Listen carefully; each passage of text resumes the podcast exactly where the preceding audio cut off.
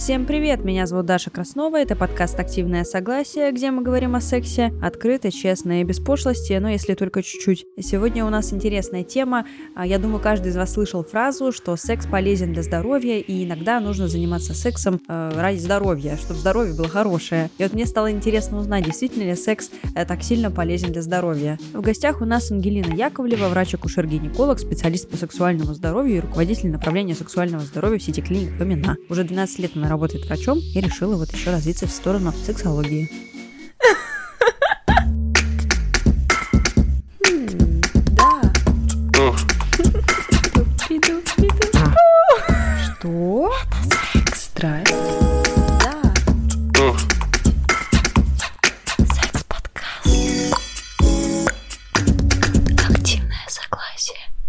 На самом деле такие темы, как секс, очень всем всегда интересно, но мало кто умеет об этом говорить, и, в принципе, мало кто умеет об этом спрашивать, мало кто умеет об этом экологично разговаривать, назовем это так, если мы в противовес берем все этой истории токсичности, токсично и экологично разговаривать. Экологи на меня наехали, говорят, что экологичность совсем не то, что я имею в виду. Здорово. Это здорово, потому что сегодняшней теме нам поможет и ваш врачебный бэкграунд, и ваш сексологический бэкграунд, потому что мы сегодня будем говорить на тему, что секс полезен для здоровья, и мы как раз, наверное, отойдем от темы репродуктивной и будем обсуждать это все в общем. Я думаю, что все слышали фразу, что секс полезен для здоровья, иногда нужно заниматься сексом для здоровья. И вот вообще вы с этим согласны? Слушайте, ну, смотрите, что такое здоровье, давайте разбираться. На самом деле, такое достаточно отчасти эфемерное понятие. Зачитаю вам, что говорит ВОЗ на эту тему, что такое вообще, в принципе, сексуальное здоровье. И мы с вами будем препарировать, назовем это так, с точки зрения медицины, будем, в принципе, препарировать понимание здоровья и сексуального здоровья. И сексуальное здоровье, собственно, само по себе предполагает такие моменты, как состояние физического, эмоционального, психологического и социального благополучия в отношении сексуальности. То есть э, здесь мы говорим про именно физическое здоровье, отсутствие каких-то действительно физических заболеваний, потому что, допустим, боль при половой жизни, она возможна при наличии эндометриоза, каких-то форм миом и так далее. То есть как бы здесь в момент заключения каких-то эмоционального, то есть чтобы мы испытывали, скажем, исключительно положительные эмоции, собственно, психологического и социального благополучия, но здесь мы всегда говорим про то, что в сексе мало норм, но есть нормы, которые подходят конкретно в партнерских взаимоотношениях, и нормы, которые не нарушают УК РФ, не забываем про это, и нормы, которые не вызывают как бы физического и морального насилия и страдания третьих лиц. То есть все-таки мы говорим про какую-то интимность. Поэтому здоровье здесь очень сложный момент. Я врач доказательной медицины, смотрите. С точки зрения доказательной медицины, как мы все это дело исследуем? Мы исследуем таким образом, что берется какое-то количество женщин, много, очень много, много, желательно порядка более тысячи, а желательно более десяти тысяч, а желательно более ста тысяч. То есть это хорошие исследования, они предполагают вот такие вот цифры. Соответственно, мы берем вот этих вот э, женщин, сравниваем их либо с женщинами, которые получают плацебо, либо сравниваем с женщинами. То есть здесь сложно проводить исследования. Как раз-таки, если я как врач доказательной медицины могу сказать, что, скажем, эндометриоз достаточно хорошо изучен, миома матки достаточно хорошо изучен, потеря беременности достаточно хорошо изучена, точно, то как бы сексология нам не диктует, как должно быть, и на самом деле исследований на тему сексуальности не так много по одной простой причине, что расцвет сексуальности, расцвет информации о сексе, такой достоверный уже с точки зрения науки, на самом-то деле случился сравнительно недавно, это в 60-х годах в Америке началось. То есть мы такая очень молодая, скажем так, наука, и, конечно же, очень много различных мифов вокруг сексологии витает, ну, по одной простой причине. Нашему народу не угодишь. В общем-то, сексом не занимаешься плохо, сексом занимаешься тоже плохо. Понимаете, в противовес этому мифу о том, что нужно сексом для здоровья заниматься, конечно же, есть миф на тему того, что вот там, не знаю, извините, такие слова буду говорить, потаскуха, шлюха и так далее. То есть, ну, тут же всегда... Да, да. Всегда же есть оборотная сторона. Если ты занимаешься сексом, а если у тебя еще много партнеров было, то как бы клеймо на тебе уже можно поставить. Поэтому я всегда призываю своих подписчиц и слушательниц критически относиться относиться к информации. То есть здесь какое здоровье, ну, если мы с точки зрения гинекологии, опять же, рассмотрим, мы же предполагаем, то есть я сейчас никого не стигматизирую, но все равно мы предполагаем, что чем больше половых партнеров, тем больше вероятность именно вероятность заразиться инфекциями, передающимися половым путем, вирусом папиллома человека, то есть какие-то вот такие вот моменты. Я не говорю о том, что вот у нас нету какой-то градации, границы того, что 10 человек это очень плохо, а 15 человек это вообще супер плохо. Нет.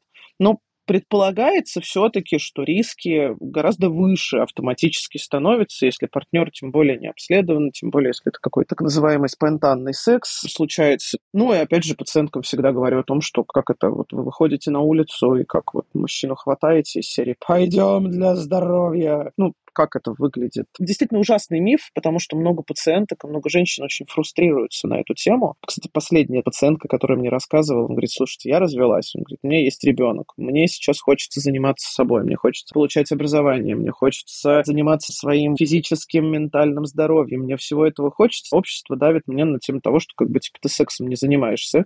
И вот она меня спрашивает, доктор, как бы, а вот скажите мне, что мне делать? Я говорю, вот делать то, что вы делаете, вы вот хотите заниматься сейчас там собой, хотите заниматься своим образованием, пожалуйста, занимайтесь. Здесь никаким образом наличие какого-то Опять же, регулярного секса, хочется сказать, что такое регулярный секс. Опять же, вопрос без ответа. Мы не знаем, что такое регулярный секс. Поэтому здесь, наверное, рекомендация нашим слушательницам не фрустрироваться на эту тему, но и не саморазрушать себя, кидаясь в любые отношения только чтобы заняться сексом, только чтобы получить какое-то мнимое одобрение общества. Все-таки мы говорим о том, что секс должен быть в первую очередь по обоюдному согласию, первый момент. Второй момент, учитывая ваши желания и ваши предпочтения, конечно же, секс — это способ коммуникации, а не... Мы же, опять же, приучены, что секс — это возвратно-поступательное движение полового члена по вагине, но это, наверное, немножечко больше от того, что трется член о вашу вагину. Давайте, опять же, углубимся в этот момент, что конкретно происходит. То есть в чем отличие трения члена от, допустим, вибратора? Или, не знаю, пальцев? Ну, то есть я вот не вижу какой-то магической силой, наверное, мужской половой орган все-таки не наделен. У меня был такой вопрос. Если человек не занимается сексом, то может ли секс заменить мастурбация? Мы же, по сути, обманываем мозг. Ну, то есть мозг-то у нас не очень понимает, что там находится вибратор или член. Оргазм можно достичь. Все, миссия выполнена. Я согласна, с одной стороны. С другой стороны, относительно обмана мозга, Понимаете, есть проблема. Проблема называется порнография. А где у нас все почерпали информацию? У нас все почерпнули информацию, естественно, от просмотра этих короткометражек. И там максимально пропагандируется и показывается как наивысшее благо для женщины, это когда член погружается в вагину. Я не очень согласна с этим постулатом по одной простой причине, что главный эрогенный орган женщины, клитор, располагается снаружи. И в действительности от стимуляции головки клитора большая часть народного населения планеты получает удовольствие. Поэтому, в общем-то, трение членом о вагину все-таки мы больше будем сводить к реализации репродуктивной функции. В таком варианте вы точно забеременеете. Вы не точно получите оргазм, но вы точно забеременеете, ну, если вы не используете какие-то методы контрацепции. Собственно, поэтому в обществе желание трения чего бы то ни было о вагину, оно, мне кажется, очень сильно гипертрофировано, очень сильно оно возвышено. Даже я иногда ржу и думаю, господи, думаю, может быть, я что-то не знаю, может быть, от меня скрыта какая-то истина. Я могу вам сказать, кстати, как человек, который не предпочитает стимуляцию клитора, не в первую очередь, в общем, к этому можно прийти потом. Если ты способна к сквирту, скажем так, то может быть интенсивная стимуляция как раз вагины и внутренняя, скажем так, она будет более приятно ощущаться. Но это, мне кажется, какая-то особенность организма, и судя по тому, ну, уже подкаст идет третий год, и я постоянно опрашиваю женщин, мы в меньшинстве, я так полагаю. Ну вот люди, которым вот так приятнее я бы здесь немножечко с вами чуть-чуть поспорила, даже не поспорила, а чуть-чуть бы вас подправила. Смотрите, если мы будем с вами говорить про особенности организма, мы немножечко сейчас с вами запугаем наших слушательниц, потому что они сейчас подумают о том, что, господи, я не получаю от этого удовольствия. Наверное, с моим организмом что-то не так. Не, нет, я же, говорю, я же говорю как раз, что мне кажется, что я в меньшинстве в этом плане. Здесь вопрос наработки эрогенных зон, здесь вопрос предпочтений. И как раз-таки здесь вот я плавно подвожу к тому, что секс – это способ коммуникации. Кому-то нравится коммуницировать в рамках общения, сидения в кафе. Кто-то со своими подругами и друзьями коммуницирует в процессе занятия спортом Кто-то в процессе коммуникации любит тактильные моменты, дотрагиваться друг до друга. Мы же здесь все абсолютно разные. И точно так же в сексе мы все абсолютно разные. То есть кому-то нравится коммуницировать путем шантажа, манипуляций, постоянные игры, постоянные вот эти вот моменты, острота, накал ощущений, как многие девушки, например, любят встречаться только с абьюзерами, чтобы вот ценим, когда поссоримся, тогда-то секс, огонь. То есть мы же все от этого разные, скажем. Я вот, когда меня тащат в какие-то игры, меня трясти начинают, то есть как бы я, в принципе, избегаю подобных способов коммуникации, когда там мне начинают затирать, что вот самое крутое, офигенное, когда член в вагину погружается. И да, и нет, я согласна по-своему. То есть, как бы, ну, у меня есть мои предпочтения, которые вот я для себя выбираю. И здесь каждый, наверное, слушательница мне бы хотелось сказать о том, что вы, главное, знаете, что вам нравится. Вот смотрите, вот, соответственно, Даша знает, как ей нравится, я знаю, как, как, как мне нравится. И мы разные. Да, и мы разные, и в то же время у нас одинаковый гендер, собственно. Здесь важный момент после прослушивания этого подкаста, чтобы каждый из э, слушательниц задумалась о, о том, что а как я люблю, а как мне на самом деле нравится. А мне вот нравится вот так или мне нравится вот так. И это абсолютно окей. Мы не универсальны. Знаете, я тоже на приеме иногда говорю о том, что вот прямо сейчас во всем мире все трутся членом и вагину. На самом-то деле ничего такого сверхъестественного у нас за счет того, что,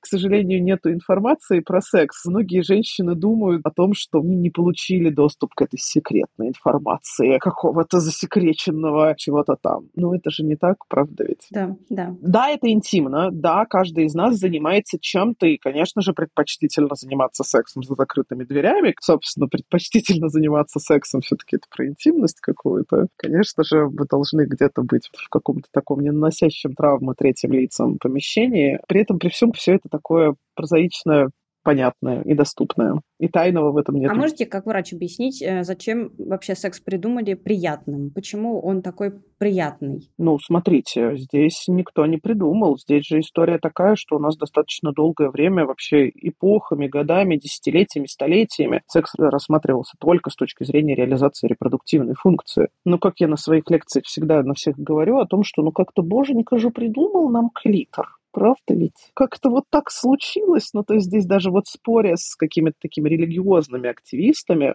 о том, что все это греховно и так далее, подождите, вот у меня всегда возникает один вопрос. Ну, подождите, в нашем теле есть орган, реально существующий, научно доказанный, исследованный и тому подобное. Орган, в котором сконцентрировано огромное количество нервных окончаний. И, кстати, у мужчин вот есть головка полового члена и сам половой член, соответственно, которым они там, извините, могут писать размножаться и удовольствие получать, то у нас клитор выполняет только одну функцию, одно единственное удовольствие.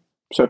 Никакой третьей функции ему или второй не дано. Соответственно, здесь э, с точки зрения эволюции это как раз-таки удовольствие, ну как, базовая радость, это же базовая эмоция радости.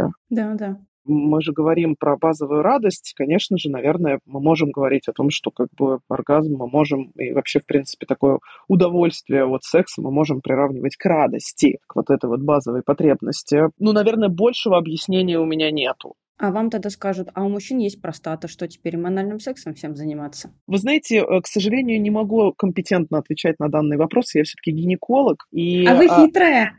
А вы да. сейчас хитрая? Нет, вы знаете, я не хитрая. Нет, нет, нет, я не хитрая. Здесь я определяю границы своих компетенций. Я считаю, что, знаете, как раз-таки очень многие врачи э, на выходе из института наделяются как будто бы короной того, что я теперь знаю все. А угу. Я как раз-таки в эти игры не играю, и когда заканчиваются мои компетенции, лекции я говорю о том, что я гинеколог, и я могу говорить про женскую сексуальность, наверное, бесконечно.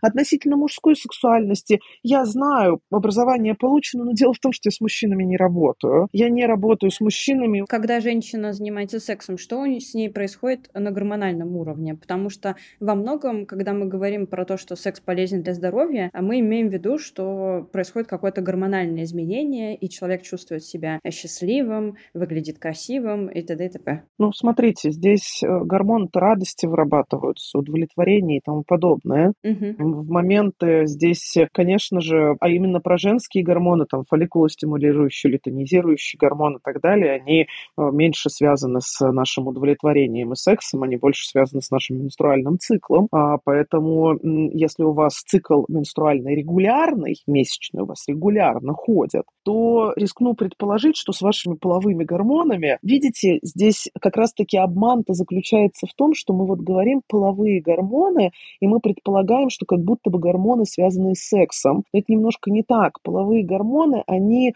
про реализацию репродуктивной функции. То есть вот эти вот гормоны, фолликулостимулирующий, лютонизирующий гормон, там, пролактин, посредованно тиреотропный гормон влияет на наш менструальный цикл, соответственно, эстрогены и так далее, они все завязаны на а, реализацию репродуктивной функции, на овуляцию, на рост эндометрия. Наш, в принципе, женский организм, ну так уж эволюционно сложилось, что наш весь менструальный цикл заточен на эту выработку яйцеклетки для того, чтобы она встретилась э, с, со сперматозоидом сперматозоидом. А тогда вот бывает, женщина находится в отношениях, у нее э, регулярные месячные, все в порядке, потом расстается, и у нее происходит сбой цикла. Это э, значит ли, связано ли это с тем, что вот она занималась сексом системно, все было в порядке, а потом перестала, и все стало не в порядке? Или нет? Вы знаете, на самом деле вы рассказываете очень частный случай. В действительности науке, науке такое неизвестно. Вероятно, эта женщина испытала колоссальный стресс при расставании и стресс повлиял на менструальный цикл, а не отсутствие члена. Да, все, все понятно. Это, это здорово. Просто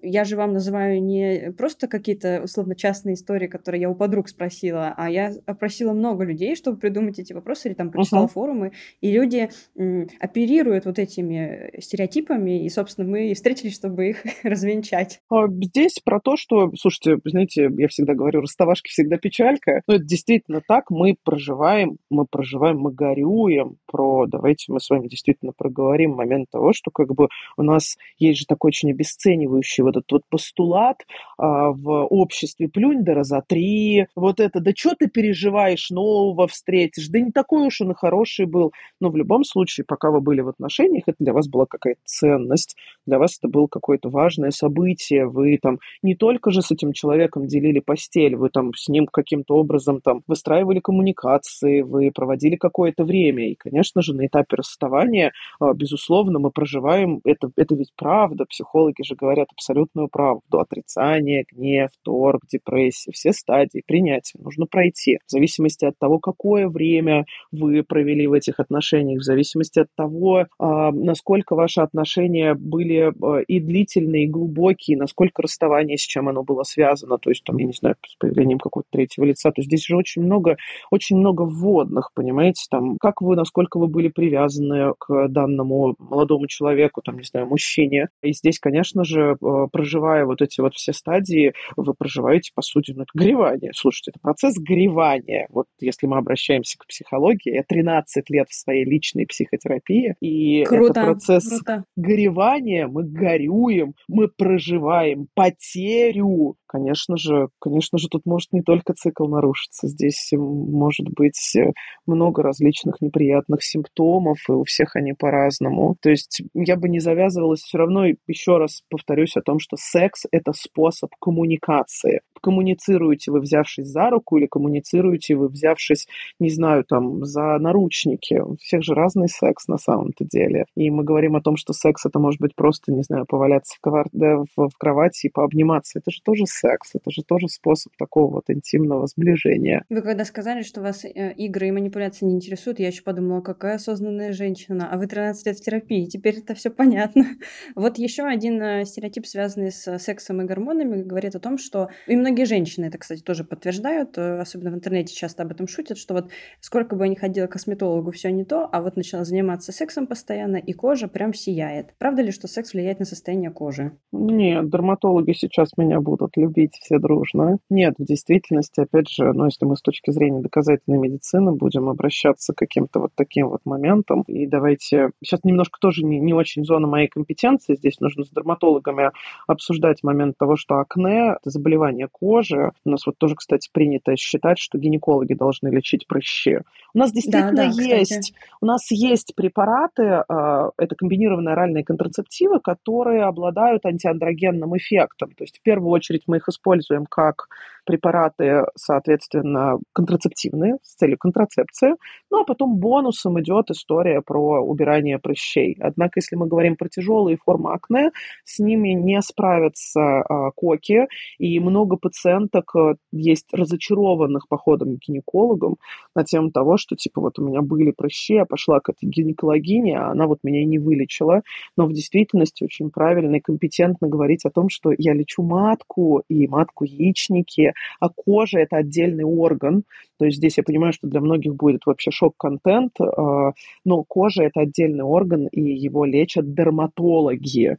И акне – это далеко как бы не заболевание, связанное с а, опосредованно, возможно, связанное с гормонами, но по большей части как бы это, это заболевание кожи. То есть секс не влияет? А, то есть секс не влияет наделение секса какими-то магическими, мифическими, какими-то нереальными э, возможностями и тому подобное. И все это растет на самом деле из того, что информации про секс не было. И это просто мифы, вы понимаете? По большей части данные мифы рождаются где? В школе. По большей части это определенный социум, куда приходят дети, получив какую-то информацию из дома, а там у вас мама с папой какие-то ваши вещи говорили, и вы выросли в вашем таком микросоциуме, я выросла в другом микросоциуме, и мы с вами встречаемся в школе. И дальше вот это вот все равно всегда очень интересно. Тема запретная, учителя на эту тему ругаются, родители запрещают на эту тему говорить. И это чем больше запрета, тем больше, конечно же, интереса. И тем больше, вы понимаете, какие-то обрывки фраз, услышанных дома, услышанных от подруг и тому подобное,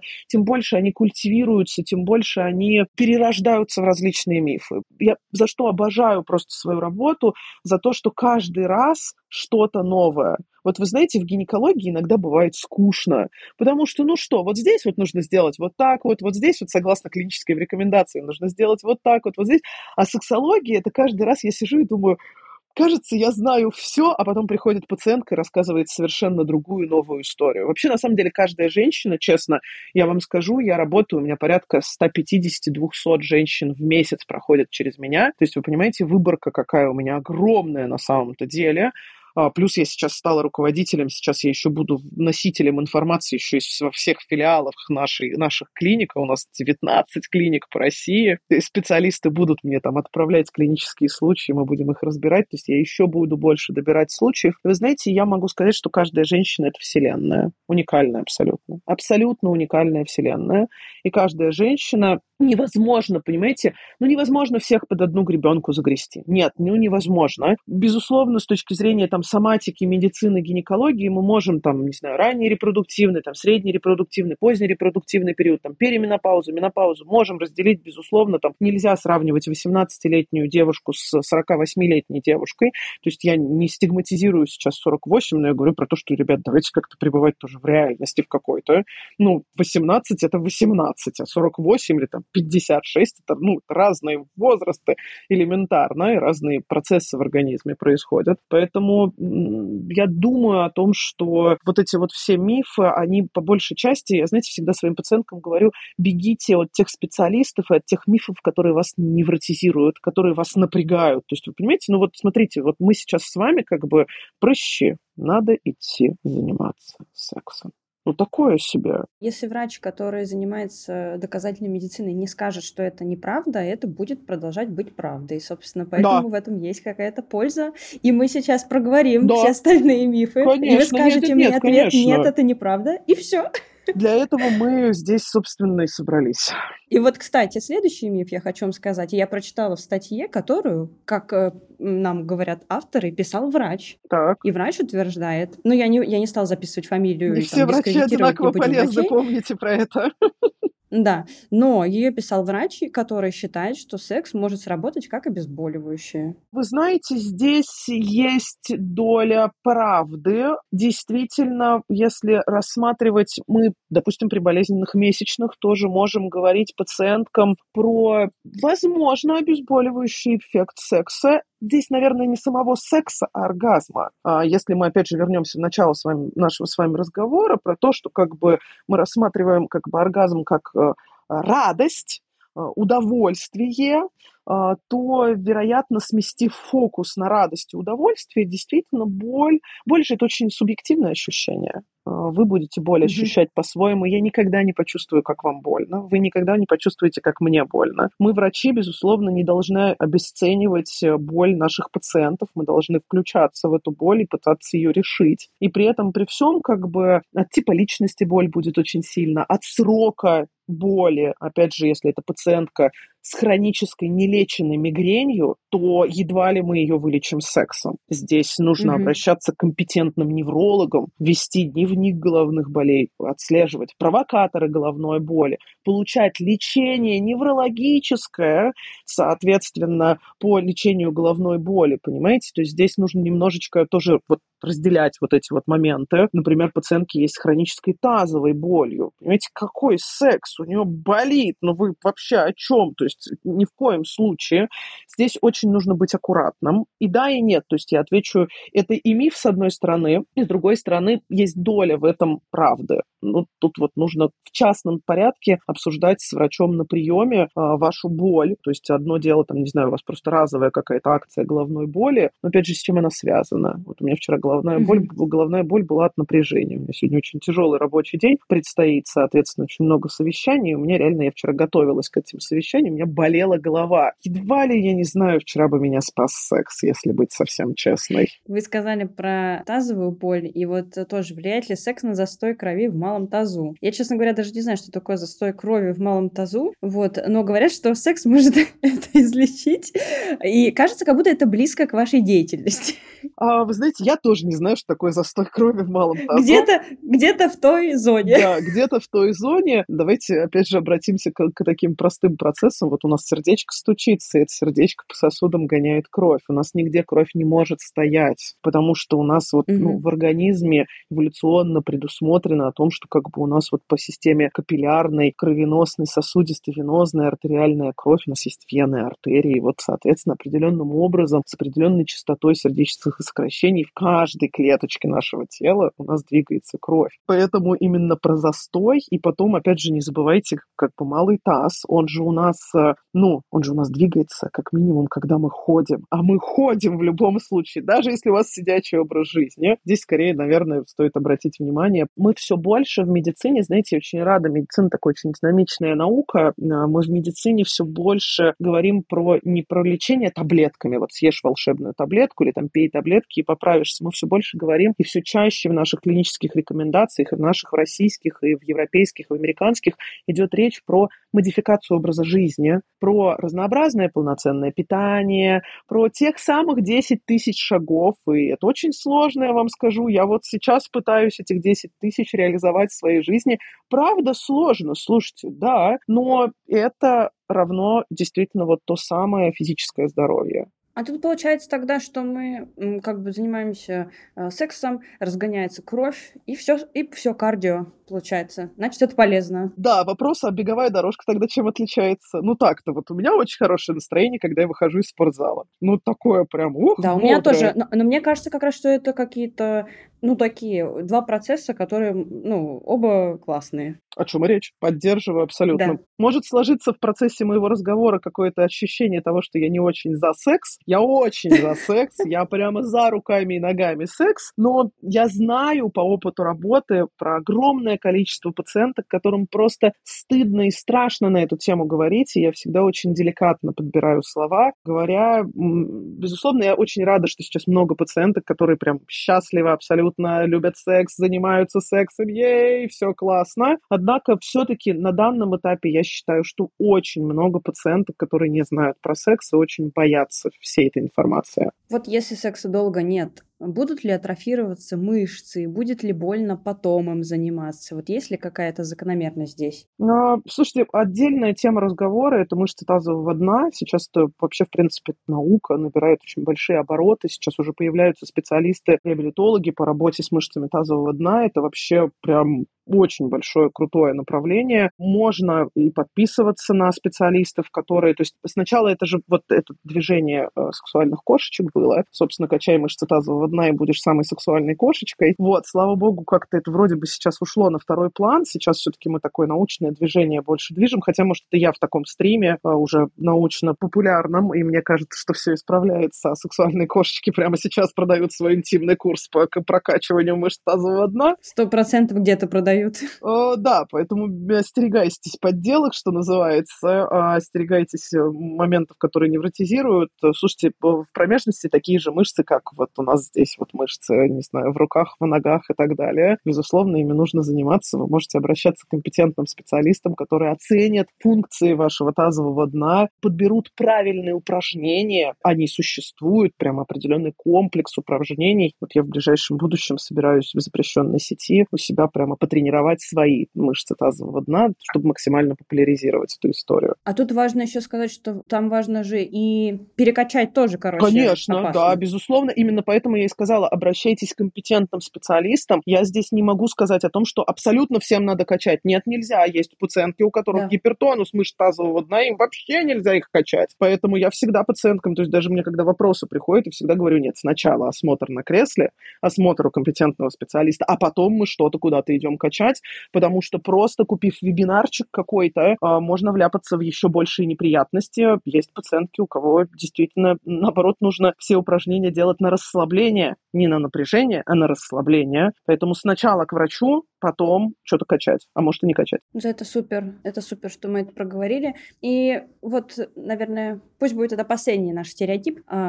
Есть такое устоявшееся мнение, что если женщина много не занимается сексом или долго не занимается сексом, она будет злая, стервозная, такая холодная, отстойная. Часто это шутят про женщин, которые много работают, например. Типа, секса нет, вот ты злая. Как это связано и связано ли? Сложный вопрос, и он по большей части, наверное, связан с тем, что мы как будто бы не сами строим свою жизнь, то есть не я своей жизнью управляю. То есть если мы обращаемся к основам психологии, мы должны говорить о том, что я сама управляю своей жизнью. Там, сама себя радую, сама справляюсь со стрессом, запрашиваю поддержку, когда не справляюсь э, и так далее. И получается, что этот миф, он про то, что как будто бы я сама не могу своей жизнью управлять, и мне обязательно нужен член для того, чтобы быть состоявшейся женщиной. Но это же не так. Ну, то есть как будто бы есть спаситель какой-то, то есть женщина как будто бы сама по себе, она, ну, не может существовать. Она вот, ну, не может женщина существовать, она может существовать э, только если вот э, есть, отсюда же рождаются мифы про то, что сперма наделена целительными, целебными веществами, обязательно нужно вот и проглатывать, и, возможно, обмазываться даже ей, чтобы кожа была красивая, да. собственная. Но это же тоже миф на самом-то деле, питайтесь разнообразием разнообразно, и никакая сперма вам не нужна будет для исцеления. То есть, э, ну, это вообще направление э, сейчас, господи, я не знаю, сколько времени еще потребуется для того, чтобы многие девушки осознали э, вот это вот, понимаете, это же тоже про путь такого отчасти экзистенциального одиночества, про понимание того, что как бы я сам с собой. Здесь же как раз-таки вот про то, что я ищу свою половинку. Ничего, что мы все целые. Ну вот как раз-таки вот это вот половинки у нас же, вот желаю тебе найти свою моя половинка. Ну, какая половинка, если мы цельные существа, и мы должны быть целыми в, вообще в своем и проживании стресса. То есть та женщина, которая много работает и потом срывается, значит, она не справляется со своим уровнем стресса и загруженности. Значит, эта женщина на стадии выгорания. Значит, она выгорела на своей работе. А не это не значит совсем, что ей нужен мужчина. Так, ну что, какие выводы мы делаем из этой серии? Ну, секс точно нужен нам, чтобы рожать детей. Еще секс это приятно, но приятно с условием. То есть, если вы подходите друг к другу, а, если у вас мэчатся ваши сексуальные предпочтения, вот, а в контексте прям уж пользы такое для здоровья, ну, это спорный момент, да, секс вряд ли вылечит какие-то заболевания, а секс вряд ли сработает э, на ментальное состояние хорошо, если там у вас есть какие-то серьезные патологии, поэтому если вы чувствуете себя как-то не очень, а, не предпринимайте всякие народные средства, даже если они звучат приятно, как секс. А, идите к врачу и занимайтесь сексом здоровыми. Вот. Всем удачи, всем пока-пока. Слушайте серии подкаста «Активное согласие» и встретимся в следующий понедельник.